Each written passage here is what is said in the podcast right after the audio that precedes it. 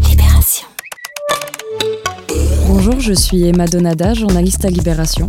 Bienvenue dans Vous avez une question, le podcast qui vous dévoile les coulisses des enquêtes du service Check News.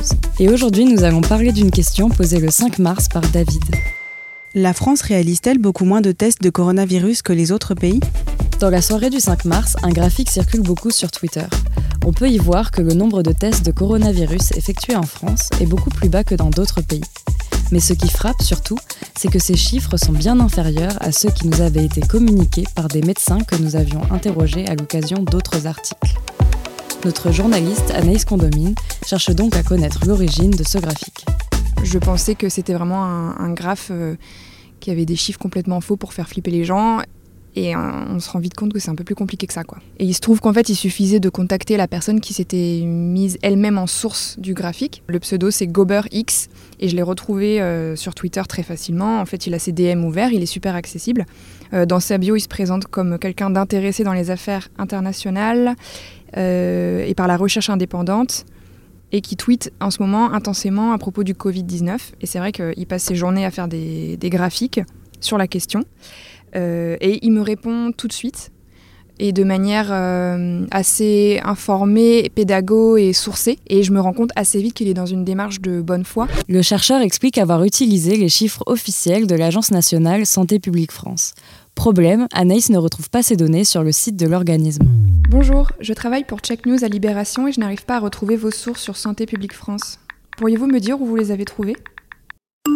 Les données sont accessibles dans un rapport quotidien publié sur ce site. La page a été supprimée. Voici une capture d'écran. En plus des captures d'écran, Anaïs retrouve la trace de ces chiffres dans des articles et sur le site de Santé publique France en cache, c'est-à-dire dans une version précédente de la page internet que Google a gardée en mémoire. Anaïs contacte alors Santé publique, mais l'agence n'apporte pas vraiment de réponse. La journaliste fait le point avec Cédric Mathieu, le chef du service. Euh, Cédric? Ouais. Je, je viens d'avoir Santé publique France là, mais je comprends pas trop parce qu'ils me disent qu'ils valident pas du tout les chiffres qu'il y a sur le graphique. Or, euh, le mec nous donne bien Santé publique France en source. Mais surtout, tu les retrouves en fait. En cache, en cache et, euh, et sur les cas écran, tu les retrouves. C'est les, cas investigués, tu arrives complètement à faire le détail c'est exactement ce que le mec met sur Twitter. Donc c'est totalement chelou. Ouais, donc euh, je comprends pas d'où parle Santé publique France là-dessus. quoi. Je sais pas d'où ils sortent leurs chiffres. et D'autant que au départ de la conversation, ils me disaient qu'il y avait que 400 tests par jour qui était fait. Le mec de Santé publique France, il disait ça Oui. Oui, mais 400, c'est beaucoup plus que ce que, que, ce qu'il y a sur les. voilà. que ce que dit le mec, Donc je, de toute façon. Donc je comprends pas euh, d'où ils sortent leurs chiffres du tout. Vincent Caucase, un autre journaliste du service, reprend le sujet. Allô Ouais, ça va Vincent? Ça va toi? Ouais on a regardé avec, avec Cédric et de fait, il ment pas quand il dit, quand il envoie le lien euh, de Santé publique France. Voilà, les, ouais, les sources sont bonnes. Bah, jusqu'à hier, en gros, a priori, le, le, site était encore en ligne hier. Là, il est plus, ils ont supprimé cette page, ce qui est déjà un petit peu étrange plutôt que la mettre à jour. Et on a vu qu'entre temps, ils ont publié un autre doc où là, en fait, alors ça aussi c'est assez bizarre, c'est qu'ils parlent plus de cas investigués. Mmh. Euh, cette fois, ils parlent uniquement de tests réalisés. Ouais et les chiffres sont bien supérieurs. En gros, euh, au 3 mars, on était à euh, donc, ouais, 1170 cas investigués.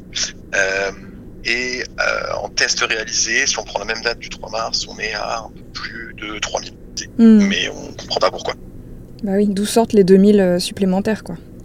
C'est ça. Et puis il faut leur demander aussi pourquoi ils ont supprimé toutes ces pages, quoi. J'ai l'impression que là, c'est. Ils sont un peu dans l'urgence. Ouais. Ok, bah bon courage. Hein. Merci. Alors, j'y croyais plus trop, mais Santé publique France m'a finalement rappelé.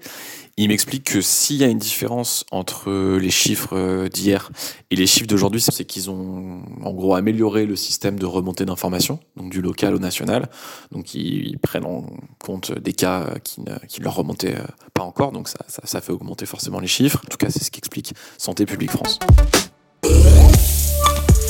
Mais à l'heure actuelle, le service est encore en difficulté pour recueillir le nombre précis de tests réalisés en France. Le lendemain, on regarde le, bulletin épidémiologique qui, sort à la même heure. Il y a toujours les chiffres, toujours le nombre de, tests réalisés, sauf que surprise, c'est pas du tout les mêmes que ceux de la veille. C'est-à-dire que par exemple pour la, journée du 3 mars, euh, il y avait 500 euh, tests euh, la veille qui étaient annoncés, et là on est à quasiment 1000. Ce qui signifie qu'ils ont à nouveau réévalué les chiffres sans être capable de nous expliquer pourquoi on n'a pas eu de réponse Et le pire, c'est que le lendemain, bulletin épidémiologique du 7 mars, et là il n'y a plus aucun chiffre. Et, et depuis cette date, il n'y a plus aucune communication précise sur le sujet. Olivier Véran, le ministre de la Santé, euh, sur BFM TV, déclarait que la France euh, testait plus que les Italiens, sauf que la France est le seul pays qui est incapable de dire précisément combien. Vous venez d'entendre Anaïs Condomine, Cédric Mathieu, Vincent Cocaz, Fabien Lebouc et moi-même, Emma Donada. Cet épisode a été réalisé par Iris Quadraugo et mixé par François Audouin. Vous pouvez nous retrouver sur le site de Libération.